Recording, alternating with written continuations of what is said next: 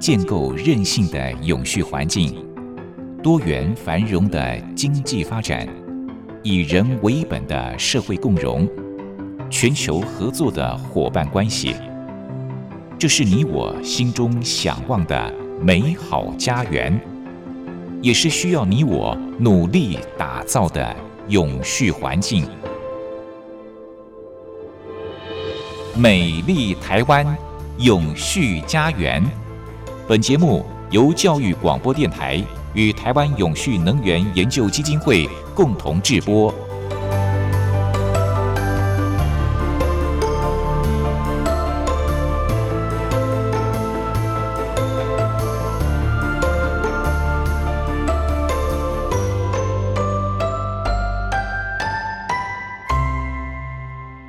各位朋友您好，欢迎您再度按时收听《美丽台湾永续家园》，我是节目主持人朱玲。最近乌俄战争引起了全球的关注，也引起了经济跟粮食的问题。我们都知道，乌克兰跟俄国是世界上两大谷物的出口国，他们供应了全球将近三分之一的小麦。那么，因为战争的关系，数以百万计的人将会因此受害。尤其是非洲跟中东地区将会面临严重的粮食危机。每年的这个时候呢，都是耕地从冬季苏醒、快速增生的季节。那么现在乌克兰农民没有办法春耕，这个盛产小麦的全球谷仓今年势必会欠收，也将冲击到全球数以百万计人的温饱。路透社报道。光是当前春耕时期没有办法施肥，就可能让今年的乌克兰小麦减收百分之十五。再计算其他战争所带来的破坏因素，实际减产的状况将会更严重。一些分析家他们已经预估，今年乌克兰的小麦收成可能会锐减到至少一半。联合国粮食组织表示，以乌克兰为首的国际冲突，可能让今年的全球整体粮价会飙涨百分之二十。国际小麦价格已经在过去一个月之内飙涨了百分之五十。黎巴嫩、埃及、也门这些近年仰赖进口乌克兰小麦的国家，冲击将会更为严重的。我想最近大家买东西就有非常深刻的感受，感觉好像是万物齐涨哦。那当然，这个因素呢都是环环相扣的。联合国永续发展目标的第二项是消除饥饿。我想今年的乌俄战争势必会使得达成这项目标更为困难了，也不禁让人觉得非常的难过。好，在上周节目当中，台湾永续能源研究基金会的简尤新董事长和大家谈到了。联合国永续发展目标的第六项洁净水与卫生，今天将延续这个主题。董事长好，呃，主持人你好，各位听众大家好。董事长，今天我们要继续来谈这个联合国永续发展目标的第六项洁净水与卫生哦。那上礼拜您是跟大家谈到了其中的一些细项，我们再简单复习一下您之前谈到的部分哦。呃，包括了像是让全球的每一个人都有公平的管道可以取得安全而且负担得起的饮用水，还有就是让每一个人都享有公平跟妥善的卫生，终结露天大小便，特别注意弱势族群当中妇女的需求。还有就是改善水质，减少污染，消除垃圾倾倒，减少有毒物的化学物质，还有危险的材料的释出。那么，另外就是大幅增加各个产业的水使用效率，确保永续的淡水供应跟回收。接下来是什么样的项目呢？好，这个水的问题啊，其实各国都问题很多。等一下，想我们自己的问题哈。它那个第五项，平常说我们啊，永续发展目标第六项是洁净水与卫生啊。那如果我们细项再去分它的话，到第六六点五项的时候是讲啊，二零三零年以前实行一体化的水资源管理，包括跨界合作哈。跨界合作的包括就很广咯，这个包括政策啊、机构啦、管理的手段啊、融资啊，通通要算啊，是不是？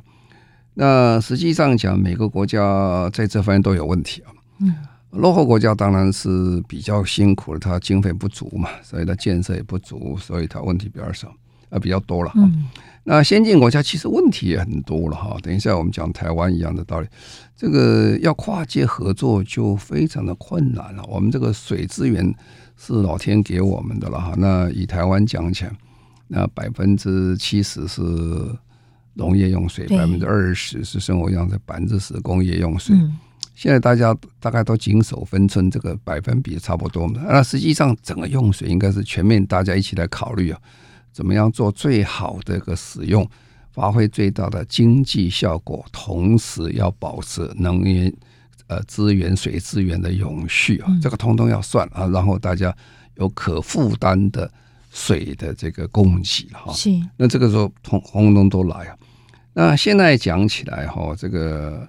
大部分的国家到现在为止啊，都没有一个很理想啊，这个呃，这个水，这个大家怎么使用？如果要打分数来算的话，联合国给他打了分数，满分一百分的话，全球水综合水资源管理跟实施啊，我们现在只有四十九分呐，啊，是很低，还不及格。全世界平均是不及格了哈。当然，这里面比较好的是。欧洲啦、北美洲啦、东亚这几个国家，那其他你要讲到非洲的话，是非常的辛苦。嗯、是。那讲到这里呢，我们就要讲到台湾哈。台湾其实老天对台湾不薄了哈，实际是我们每年降雨量在全世界是也算排在前面哈。只不过我们的地形啊、地物实在是不是很理想，因为我们山很高，地很小，所以呢，从这个。高山顶大概是呃接近四千公尺啊，玉山三九五二啊，这么高的高山，然后你下大雨，下大雨下来的话，冲到海底下只不过是呃四两四千公尺左右，冲下来是两百公里啊。是，哎，你要想哦，长江黄河哦，跑了几千公里哦，也不过下降四千公尺啊，所以它水流下来的机会比较多。我们这个是两百公里，唰一下就到海里面去了，所以我们很不容易流水下来。这是第一点。那第二点，当然我们也做了不少的水库了哈，但是比较好可以开发的水库，其实都已经开发完了哈。那剩下来继续开发的话，马上就牵涉到一个大家呃环境的这个关心者，他就会觉得你破坏环境太多啊。实际上讲，全世界。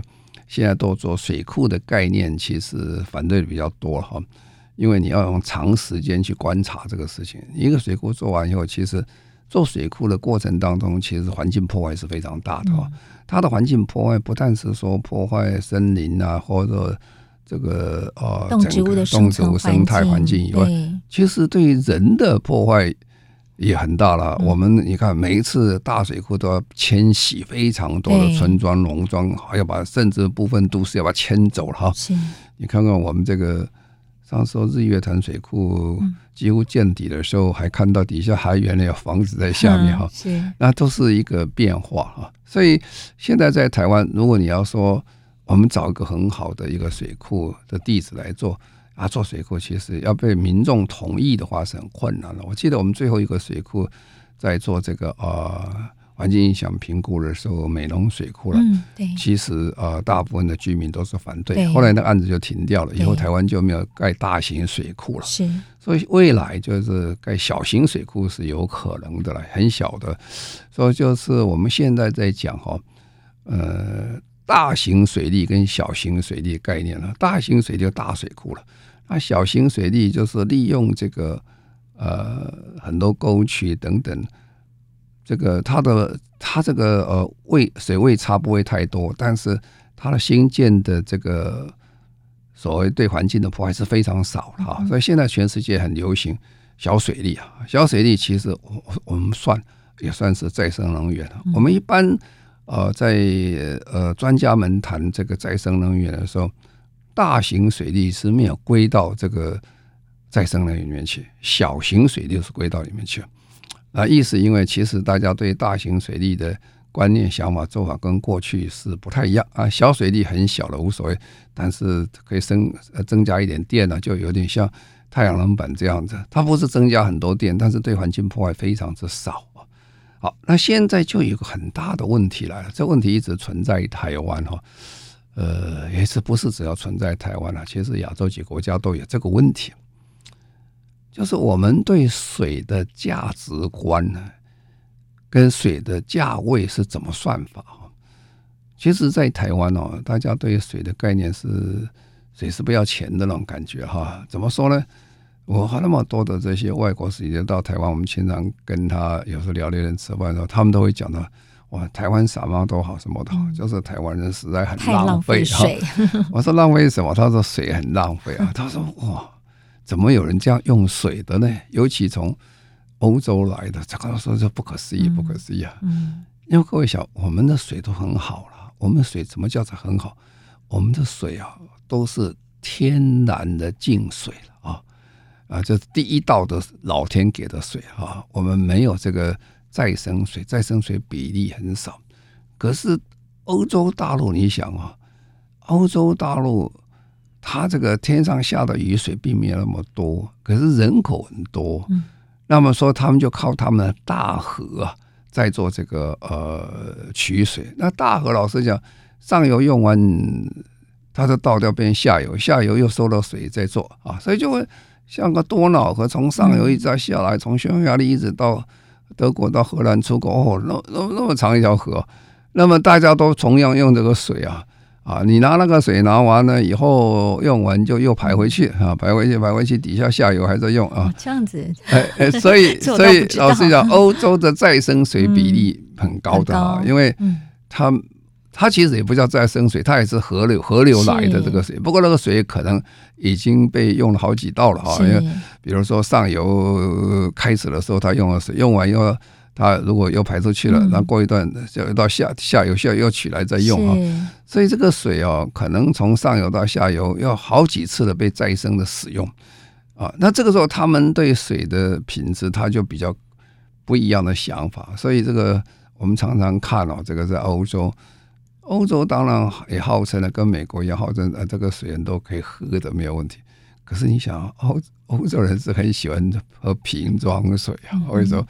他觉得那个瓶装水是天上下来雪水再下来，非常的干净，这非常好，第一道的这个水没有被污染过了啊。所以你看，整个欧洲人对水的这个呃使用跟我们的概念是不一样。尤其你去吃饭的时候，他就要问，哎，要不要水哈？啊，啊当然他，呃，欧洲人大部分讲要不然水在里面，其实很多都跟你讲你要不要矿泉水了。是 啊，对，但是矿泉水很贵啊，欧洲比汽油啊要贵啊，所以这就是对水的概念是不太一样。是这样听起来，我们台湾人真是幸福，我们用的水又干净又便宜。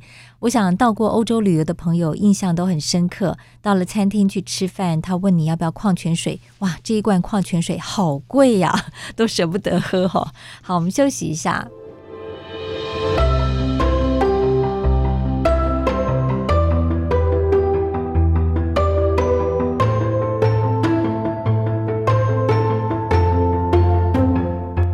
环境永续，企业永续，能源永续。您现在收听的节目是教育广播电台与台湾永续能源研究基金会共同制播的《美丽台湾永续家园》。美丽台湾永续家园，我们节目是在每周六早上十一点零五分播出。邀请到的主讲人是台湾永续能源研究基金会的董事长，同时也是中华民国无任所大使的简尤新博士。今天董事长是继续跟大家分享。联合国永续发展目标的第六项洁净水与卫生的细项目标，刚才是谈到了联合国希望能够在西元二零三零年以前全面的实施一体化的水资源管理，包括跨界合作。我想，因为欧洲他们的地理环境的因素哦，所以他们对于这项目标的达成，应该是特别感到迫切需要的吧？我们在想，这个水的问题在欧洲大部分产生。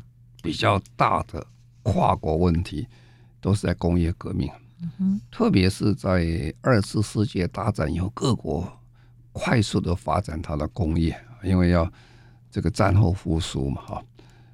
哎，你就看到一条多瑙河从上游从匈牙利一直弄到这个德国，德国哦，最后从这个哦这个呃这个荷兰那边出口出到海里面去，那你就会发现说。如果德国在抓紧它的环境保护的时候，工厂就开始迁移出去。嗯，因为他说德国人说，你这个环境保护要做好，污水排水啊，这个污水排水其实也是所费不吝，还是有点经费，他就搬到有匈牙利或上游去。好了，那匈牙利那个时候各国管的不太一样，匈牙利就比较松。哎，可是问题来了。匈牙利工工工厂的废水一出去以后，哇，污染的下游，嗯，啊，这样下去，所以下游要花很多钱去去清清清洁这个污水，所以跨国合作就变得很重要了啊。我们台湾哦，好也在这里，坏也在这里啊。我们如果没有水就没有水，因为我们是孤岛，是吧？啊，那么好在说，反正。自己做自己受嘛，我如果不排污水问题就比较少，没有人没有其他国家会排污水给我们，是吧？可是欧洲不是了，所以欧洲他们就变得非常的合作了，就是说，所以那个水的价值就不太相同。因为刚才讲，天上掉下的水啊，跟这个呃，你去这个在再生水，那价格是不一样啊。再生水当然会比较贵一点嘛，你需要一点加工把它弄干净嘛，是？好。那你就啊，这个水的价钱是不一样。不过，即使是孤岛，我们也是个问题啊。如果上游排污水下来，会影响到下游的水啊。那么，曾经在台湾发生过很多这个农田被污染的问题了哈。比如说可污染啊，大家都听过，耳熟能详啊。所以大家就上游抓得很紧。好了，那现在我们回的回归到最后了。这个水到底要花多少钱才能拿到干净的水？我们第一般人都想着，反正天上掉下水不要钱的是吧？是吧？天上掉下水是不要钱，你拿脸盆去去接就有水了哈。可是那个水啊，脸盆用一下就没有了是吧？所以我们要做水库啊，做个水库，哎，可是水库真的不便宜啊。水库在台湾做单价起跳都是用百亿来计算单位的，你说做个水库？你说几十万做水库，那不可能了。你这里做家水塔都不够用啊！做水库啊那么大水库，我们山上这些水库，以当年前看来数字不大，今天你要重做一个，都是上百亿以上。好了，你就开始开始有概念了。我要存水是有价钱的啊。好了，那个水库存水是没有用的，因为不会到你家是吧？到你家怎么办？你要接很多管啊，接很多管路跑跑跑跑跑跑跑到家里来啊！哎，所以这个你看。从上面大管接小管，小管再接更小的细管，细管接到你家，你就可以使用。如果这些管哈能够天上照下来照得到的话，就跟你身上的血管、微血管、大血管一样，哇哇下动动脉、经脉到你家去，哎，那个是很大的经费才能建设起来啊。所以以前讲笑话，说土包子看人家说，哎，到到先进国家。哎，这个水水龙头很好，哎，一开就有水，他就买个水龙头回家。在家里开怎么没有水啊？因为后面的那个工作，哦，那是很复很复杂复杂哈。所以我们在想说，哎，这个是不好做。好了，你要花非常大的经费才做这个事情。就算农田水利会也是一样。哦，我们所谓嘉南大郡啊，那是很了不起的工程啊，密密麻麻，那个天上看得见的，因为那个是呃。呃，这个从这个它它没有覆盖的，所以你看得很清楚哦。那个照起相来很清楚，都是都是好像人的血管一样，到处微血管到处都有。好，好，那现在问题就来了，这个早先进步的国家都很好哈，他做的很早，我们羡慕。可是这个人跟这些水管一样，都会老化，老化。对，我们常常很羡慕到很多先进国家以前。嗯，三十年前我到伦敦的时候，本来很羡慕说他们哇，他们几百年来进步很多，所以很方便，什么都有。后来我才发现说，哇，这个伦敦市政府啊，比我台北市政府更难做。为什么？他说是很老了，都很旧了，有的是上百年了。比如说伦敦的地下铁是百年以上啊，哇，百年以前的真是我们不能想象。那时候台湾真的很落后，说它就有有地下铁了。可是那地下铁第一个设计。很小，它那个不像我们这么又宽阔又高又大，因为早期嘛哈，能够有地下铁就很好，都将就一点，都做的很小。所以伦敦的地下铁那个车厢都比我们小啊，它的隧道也比我们小，它的停车站也比我们小啊，然后出入口也比我们小，然后小也不算，现在那个铁路都很旧了，所以它一直要更新要花要做，哦，那就是经费就很高了哈。那我举这个例子一样，水管也是一样。哎，你你到这个伦敦去看，啊，那水管很久了，那这个很久的水管这个坏了、锈了，什么东西破了、裂了哈。所以水管的管理也是需要很多经费啊。哦，这个时候就是很难呐、啊。为什么这个？为什么人家科技很发达？全世界啊最缺水的国家叫做以色列啊，他们基本上是在沙漠上边上做的国家，所以他很缺水，所以他们对水哦是非常的珍惜，所以他就绝对不能让水管有漏水了啊漏水。那以前我们在台湾的时候，漏水最高的时候。漏到将近百分之二十的水，后来慢慢修修修修，现在不错了，已经到十左右了，已经下降很多了。十还是还是很大了，还是非常大，是吧？是。那以色列哪里容忍说你个 ten percent 左右的水不见了，是吧？所以他们就设计一套程式开始追踪啊。所以以色列人他现在是利用这个 AI 跟网络系统做出来。他们就可以判断哦，什么地方可能会漏水，将来什么时候会漏水。他的估测就有点在估计，有一点像在估计股票市场上后跌一样的方式。它整个系统是非常的完整。哎，这个也是要经费投资的，嗯、这也不是不要钱的哈。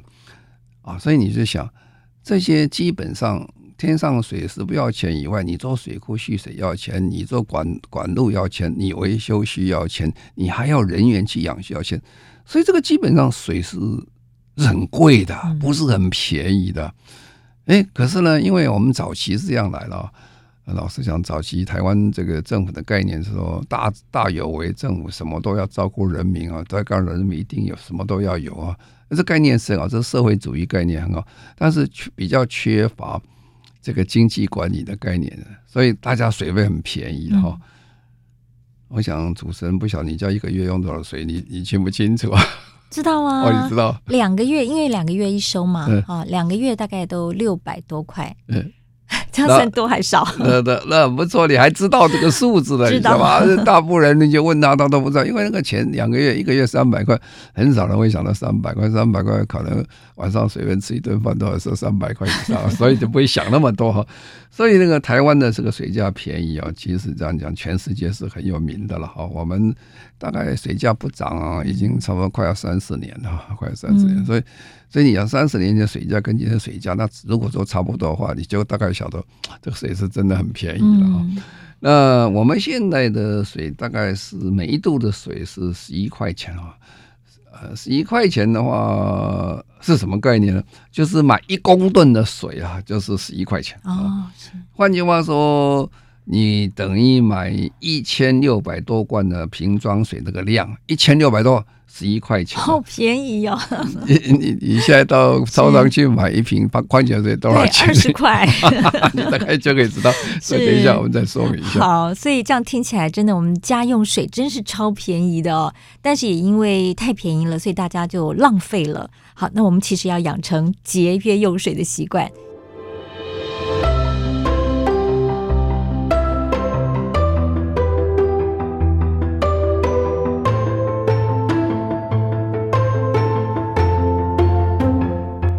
环境永续，企业永续，能源永续。您现在收听的节目是教育广播电台与台湾永续能源研究基金会共同制播的《美丽台湾永续家园》。美丽台湾永续家园，今天在节目当中，简尤新董事长继续的跟大家分享联合国永续发展目标的第六项“洁净水与卫生”里面的细项目标。那么我们是谈到了六点五项哦。那这个目标呢，是希望能够在西元二零三零年以前全面实施一体化的水资源管理，包括了跨界合作。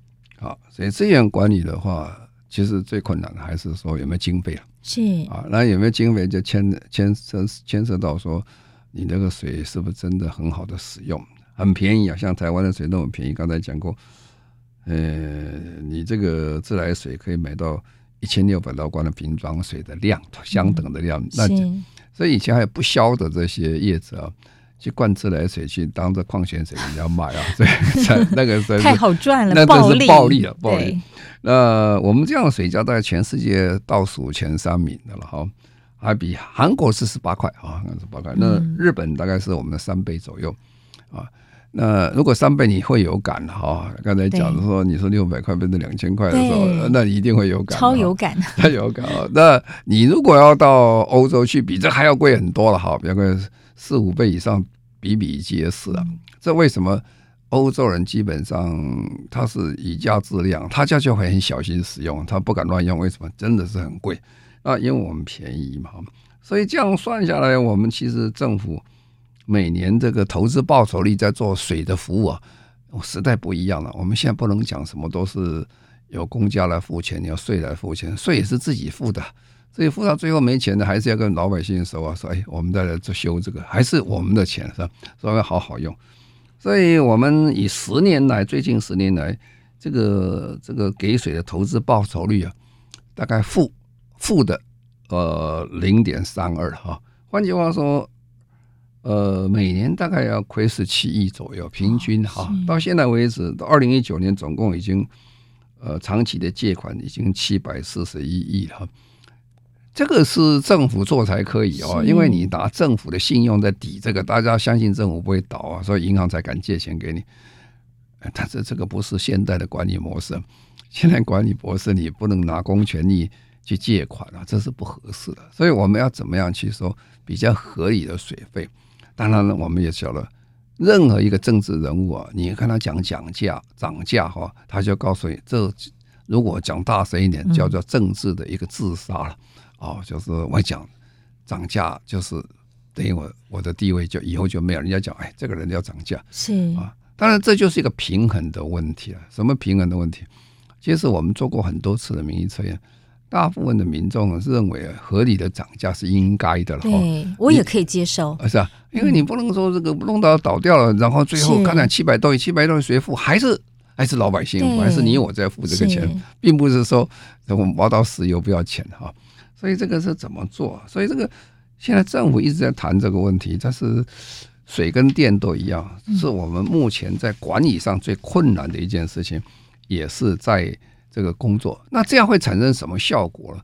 产生困难叫做再生水就没有办法出来，因为我们都知道台湾的水啊，其实不是真的那么多哈。虽然现老天给我们很多的水，但大部分都流到海里面去了，因为那么短这个距离嘛，水能高速就流走了。所以我们台湾在讲洪水啊，跟大陆国家的洪水是不一样的。你要讲泰国的洪水来说，它的洪水一搞的。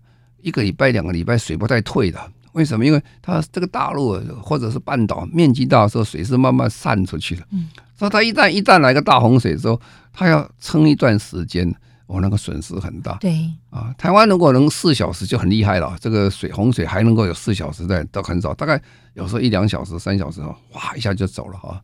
呃，它这个各种方式流到河川里面去，因为我们这个很陡嘛，然后另外河川也很多，就是这样。那现在我们就因为这样的关系，我们水不足了。去年很明显是水不足啊，去年是几十年来很大的一个干旱，所以大家就想再生水。那再生水的价钱是不太一样。再生水你，你你第一个我们可以海水淡化，我们四面都是海嘛，是吧？四面都是海，大家就觉得很方便。可是那海水不能喝的，不能用，不能喝，所以你要把它淡化。是淡化，现在的价钱呢？当然价钱是不一样，大概三十八块到四十五块左右。啊、呃，哦，那你跟刚才我们那个价钱是很有差距了哈，嗯、有感哈，三三四倍以上。对，那工业的再生水成本到二十块到二十五块哈，也是比我们现在自来水要贵很多了哈。所以如果自来水很便宜的话，那他就不需要再做这个事情。可是人人都用很便宜的水，另外一个概念就是等于政府在补贴人民跟补贴企业这个事情。那补贴人民，如果你是每天喝了，我们照顾老百姓弱势族群，应该是合理的了哈。因为呃，每个人都喝不起水是不行的。可是每个人喝一天的水是有固定的量啊，量你不能说你一天要喝一顿的水啊，那是不可能的。可是企业不一样，做企业的人呢，他的用水量真的是非常的大啊，所以呢，这么大的一个水量的时候，如果你把它成本那么低的话，我们就看啊，比如说我们在工业方面哈，这个钢铁啊、纺织啊、造纸啊、电子业这这种高耗能水的话，他们的水费支出大概仅占它营业成本的零点零一到零点二八 percent 百分比。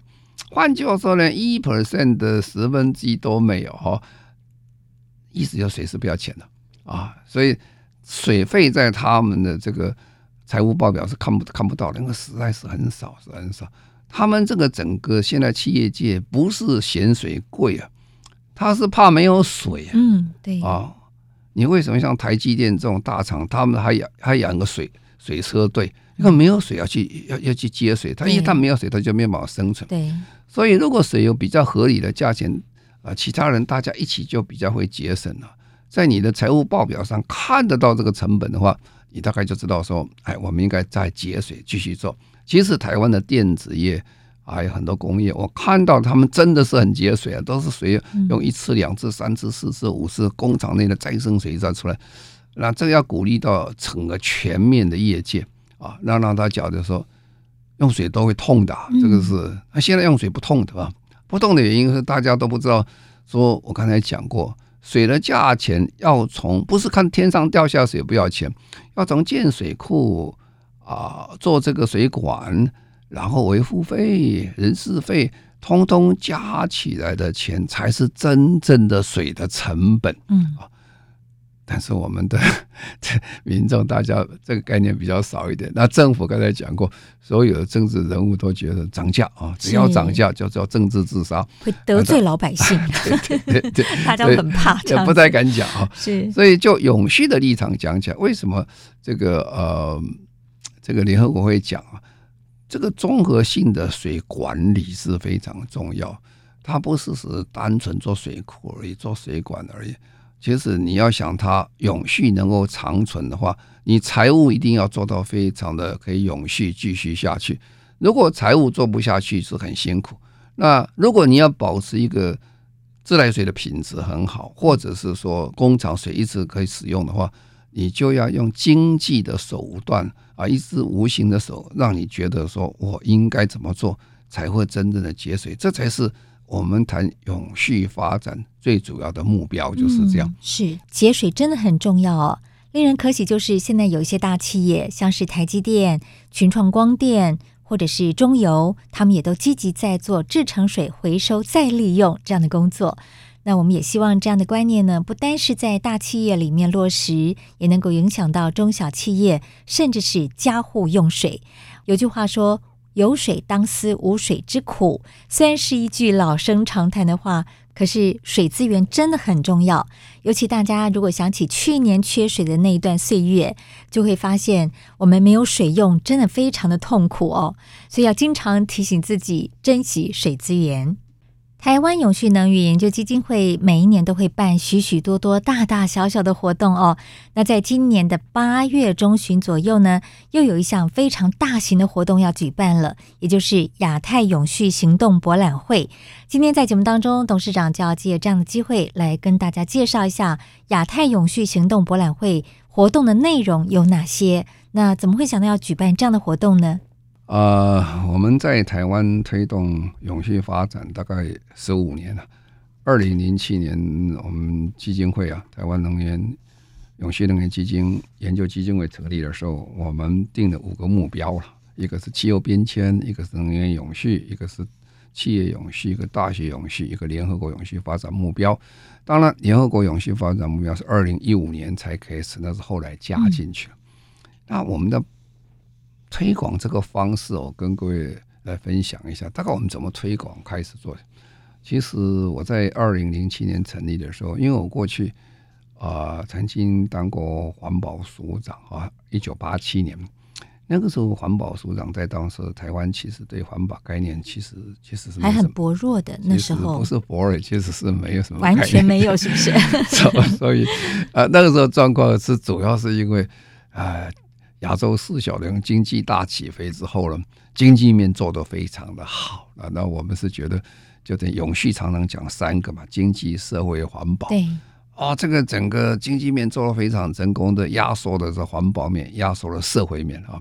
所以很多这个劳资纠纷什么问题都会出来。然后环保，那个时候台北天空是黑黑的啊，那个时候我们南港还有钢铁厂，啊、所以会讲，那钢铁厂在的话，这个台北的空气不可能会好了。又是当时在挖五条高这个捷运捷运系统的路线一起挖哈啊，那时候大所以到路路上到处都是灰了，所以我常常讲哦，那个时候那个时候大家如果男士们回家的时候，衬衫百分之百是黑的啊，穿一天就不错了，这么夸张？呃，真的是很夸张了啊！女士一样，你回家洗脸哦，脸上都灰灰的啊，那是我们最辛苦的一个阶段了。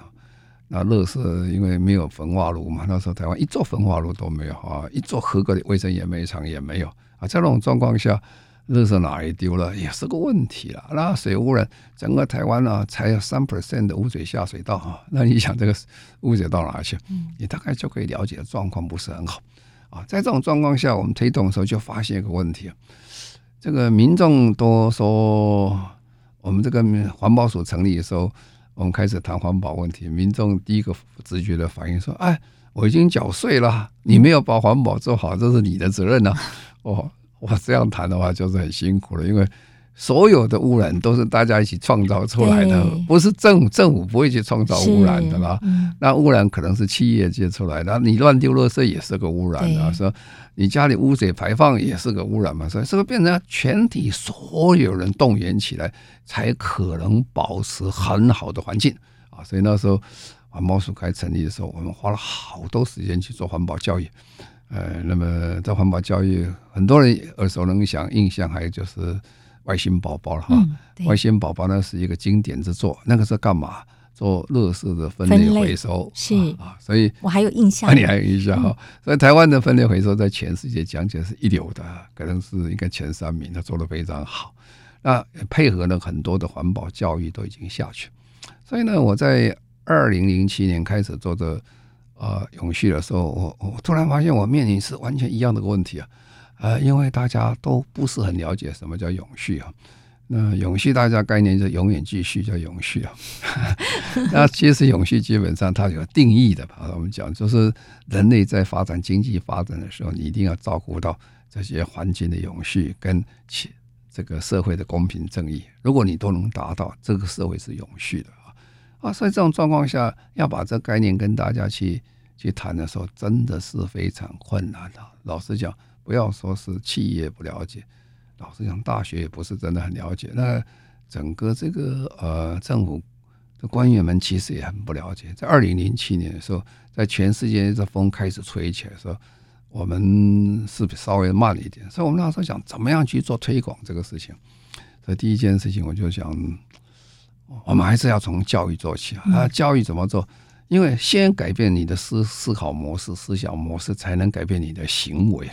啊，有了行为的改变以后，我们才得到所有意识以后，你才有知识啊，知识以后你才有共识，有共识，我们社会就可以往前走。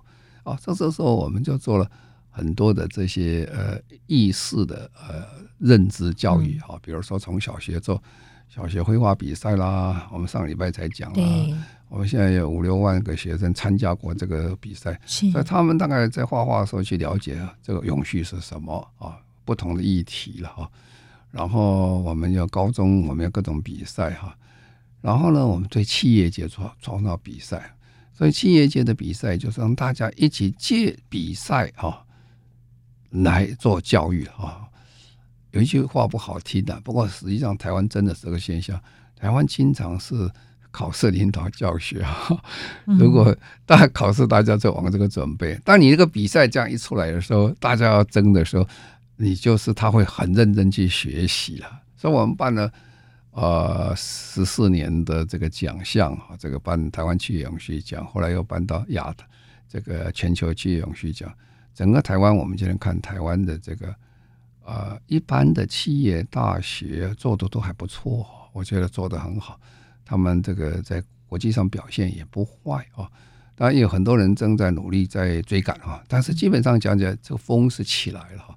光是起来以后，但是我们在做永续的工作的时候，最重要一件事情就是说，让你了解，然后行为你要做，然后要被认、被肯定啊，很重要。肯定以后，你还拿出东西出来跟人家去分享啊，分享。